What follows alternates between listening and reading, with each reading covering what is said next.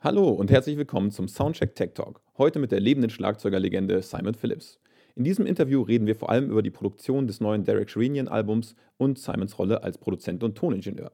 Wer also interessiert an konkreten Tipps für seinen Schlagzeugmix und einen Blick hinter die Kulissen der Produktion von The Phoenix ist, kann sich jetzt gerne entspannt zurücklehnen und den Worten des Meisters lauschen.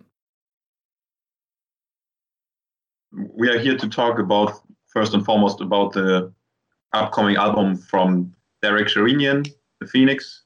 Yeah.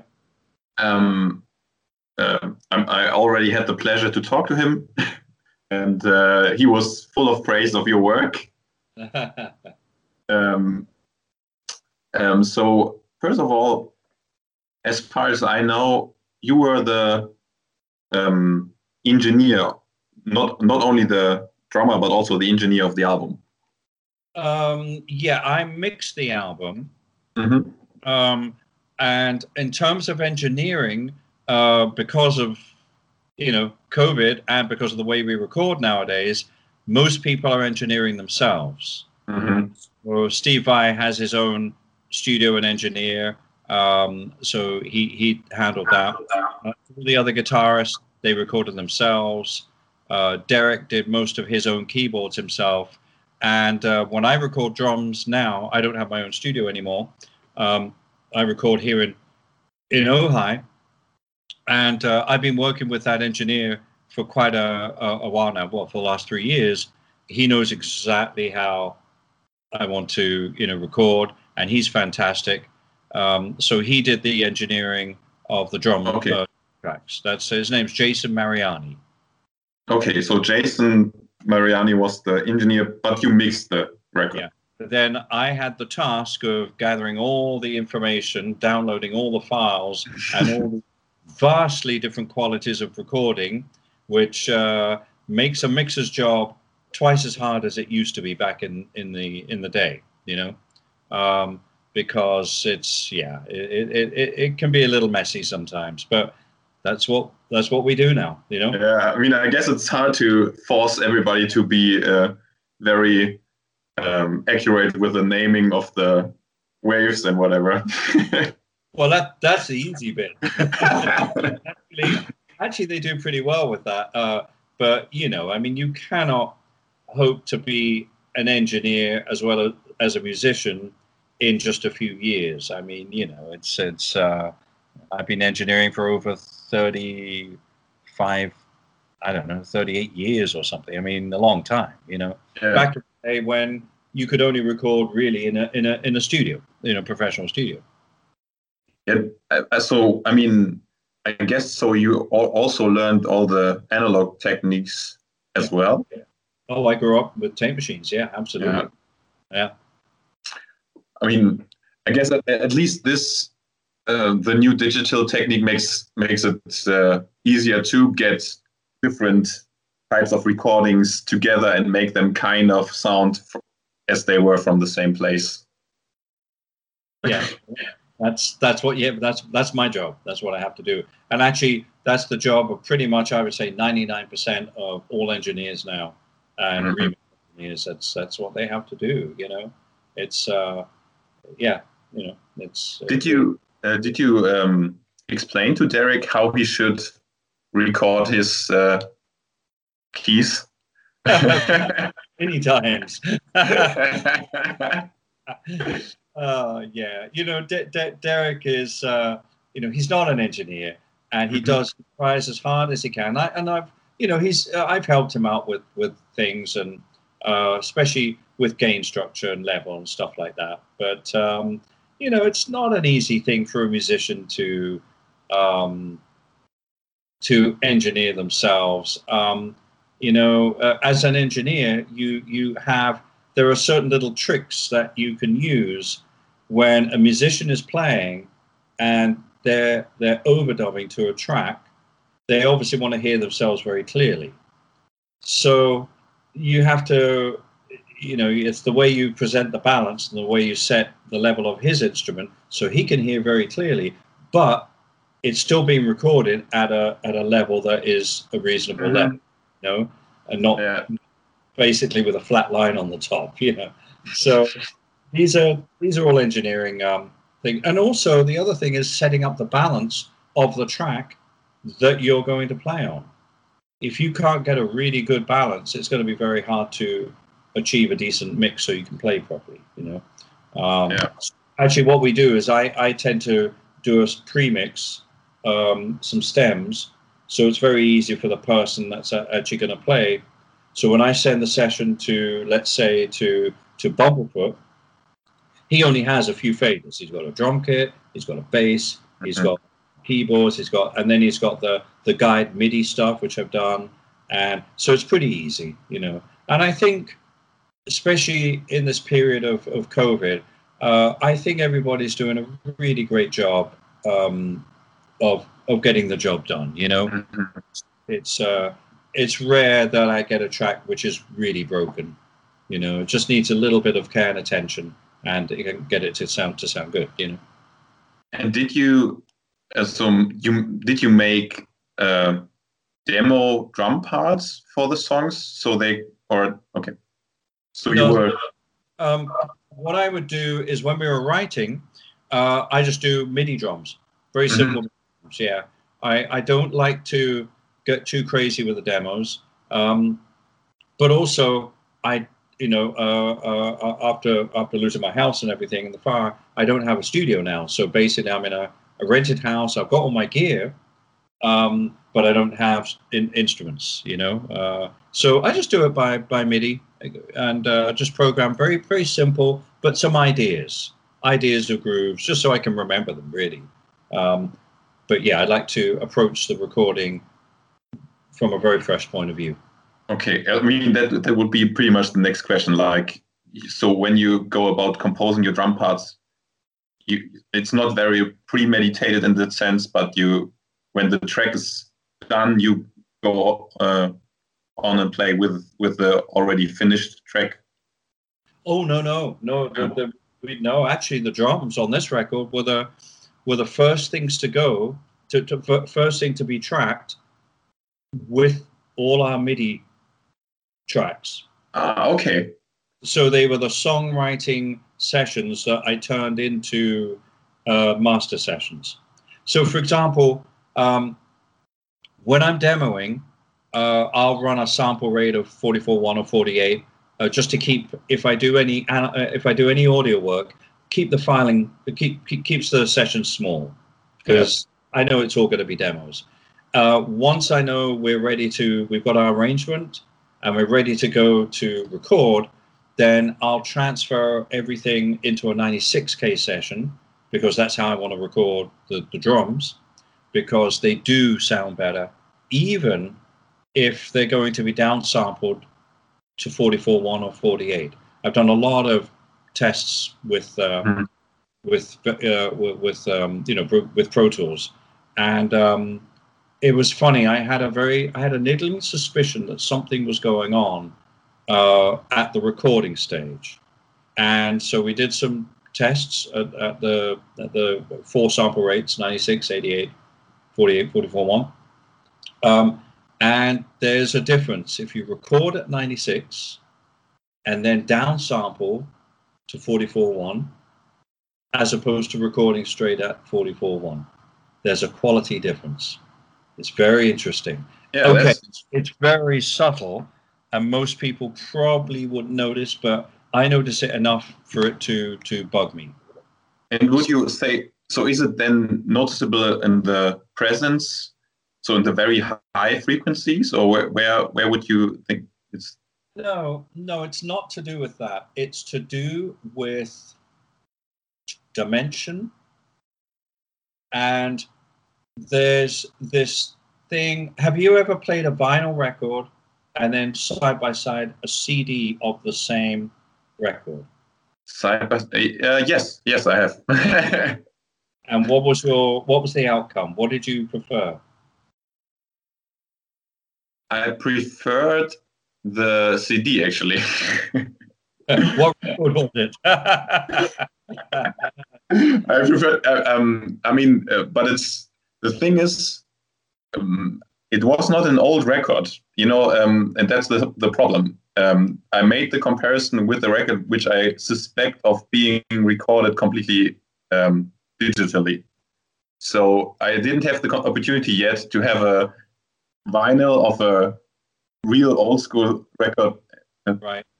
Well, actually, uh, you know, a lot of it might have depended on where the vinyl masters came from. Yeah, if the that's... album was recorded at 48 or 44.1, then yes, it probably won't, you know. However, if you record the, the album at 96, even fully dig- digitally, mm-hmm. uh, and then cut the record from the 96 master, as opposed to the, the CD, which has been uh, had the conversion and yeah. 16 bit, uh, there's just a quality. There's just something which just feels so much better, and it's really hard to put your finger on that. But then again, it, it's. Oh. oh, sorry. Yeah, you were cut off. I, I thought you were done. no, no, no, no, no worry. Um, I just wanted to say that that's a nice. I've never thought about it, but that makes total sense. I mean, of course, if you put it on a um, on a medium which is capable of analog. So, in principle, without any uh, discrete um, yeah. steps. Um, yeah. Of course, you can profit from this way higher resolution that you have in the studio. Yeah. I mean, yeah, totally. Yeah, yeah. Um, do you so you record at higher um, got frequencies? Do you also record at do you record at 32 bits or 16 or 24? That actually, that's not so much of an issue. Uh, it would be 24 bit. Um, mm. You can you can set Pro Tools to record uh, 32 if you want. I mean, um, that's not such a big issue as long as it's 24 bit. Uh, all the processing anyway is going to be 64 bit, so mm-hmm. uh, that that's not such an issue. I, I tend to just keep it set on 24. Uh, I know some engin- engineers will, will change it to 32 because they think the plugins might work a little bit better. Yeah. Um, I haven't noticed any particular issues with it. My, uh, yeah, it can get a little bit complex that, especially when you go to mastering. So, because you don't know what the mastering engineer has as a playback um, uh, uh, environment, you know, um, mm-hmm. or tool. I'd rather give him 9624 files because I know that's going to be, he's going to be able to play that back exactly the same. I see. I'm a little Makes bit, sense. yeah, yeah, that gets a little, uh, little technical, and and frankly, I haven't done enough research in that to really understand the the, the uh, whether that really affects the sound of it or not. Yeah, I think, I mean, the only real difference is when you make uh, 32 bits, you have the full um, velocity resolution in all uh, in all steps. So if you have a very very low input, which is just uh, whatever minus 50 dBs or something, then you will have a better signal than right. compared to uh, something which again depends on the kind of music that you're doing. Yeah. You know, if you are recording, uh, if you're recording acoustic music, acoustic jazz or classical, then frankly, uh, PCM wouldn't be the way to go anyway. I would rather go DSD, which mm-hmm. is absolutely gorgeous. I mean, I've done a couple of albums, uh, a few albums on DSD, the DSD system, um, and it's uh, you know if it's if it's performance where there's no overdubs or very few overdubs, um, then DSD is beautiful and there's a depth to it that is is absolutely gorgeous. But you know, we're talking about you know, acoustic piano, upright bass, trumpet. You know, as soon as you plug a guitar into an amp, ain't gonna make yeah. any sense. distorted organ or synthesizer, and at the level that we're we're we're playing at too, and the, the level of the music, which Derek's you know, it's it's rock and roll. It's uh, so I think uh, I think '96. Um, it doesn't really affect so much the guitars, uh, the keyboards. It affects acoustic instruments, so voice and drums. They're the, the main things, and it gets kind of just a, a broader, richer sound. Although it's it's very subtle, but Mhm. I with it, you know. And um, so I think Derek told me that there were two songs that you actually played together in the studio, and that was uh, Dragonfly and what was the other one again? Sorry. Uh, Them Changes, yeah. Yes. And so, but not the whole, was it with them, them Changes? Was not the whole band in the studio? It was just only you two guys? Uh, no, it was three of us. It was Ernest Tibbs on bass. Yeah, actually, Joe Joe was supposed to be there, but he put the date in wrong. he put the wrong day. So he he called and said, "I'm sorry, I, I totally forgot. I'm I'm doing something else today." And he was out of town. He was doing a he was doing a gig. That's right. He uh, I don't remember what it was. It was some some uh, concert uh, somewhere. Oh shit! I don't remember what it. He didn't make it, so we just did it as a trio, and then we recorded Dragonfly as a as a trio as well. yeah. Yeah, Nice. lovely. um, do and so from Dragonfly, I know that there exists a video of the session. Is there also a video of them changes? Uh, there, there will be. Yes, yeah. Ah. I've just seen uh, the edit of it, and it's mainly. Uh, I think there's two. I think there's a, a, a video of us playing, and then a video which is intercut with an interview. Ah, Yeah, yeah. um, so uh, would you say the were there any um, specific? Uh, so- oh, sorry. How to say this? Um, is there was there something very challenging about this record in particular in comparison to your other works? Um, it's always challenging. It doesn't matter what it is. I, I always uh, I always find it a challenge because I think it's always a challenge to to you know do the best you can. Mhm. Um, uh, the music is definitely not simple. Uh, it's you know not the easiest to play, uh, but but nothing is. You know whether it's technically involved, whether it's uh, physically involved, or whether it's just um, uh, uh, aesthetically involved. It's always challenging. Um, so and all, also you know we would be making last minute arrangement changes too Mhm. because you know you can do and derek's very good at this. Uh, I, i've learned a lot from him in this respect. He's very good at cutting out the the chaff the stuff that just doesn't need to be there. I tend to be a little bit more you know yeah i'd, I'd like that to hang around on 8 bar because i think that really sets it up. So no man we just got to get straight to it you know? So we do have this difference there and nine times out of ten we we always agree um, there may be a couple of things where I just have to get used to something because you know at the end of the day he he is the artist and, and I'm co-producing with him and I'm engineering and I've given him all my thoughts and and point of view but he just feels very strongly about no I really think we should do this. So uh, okay that's fine you know.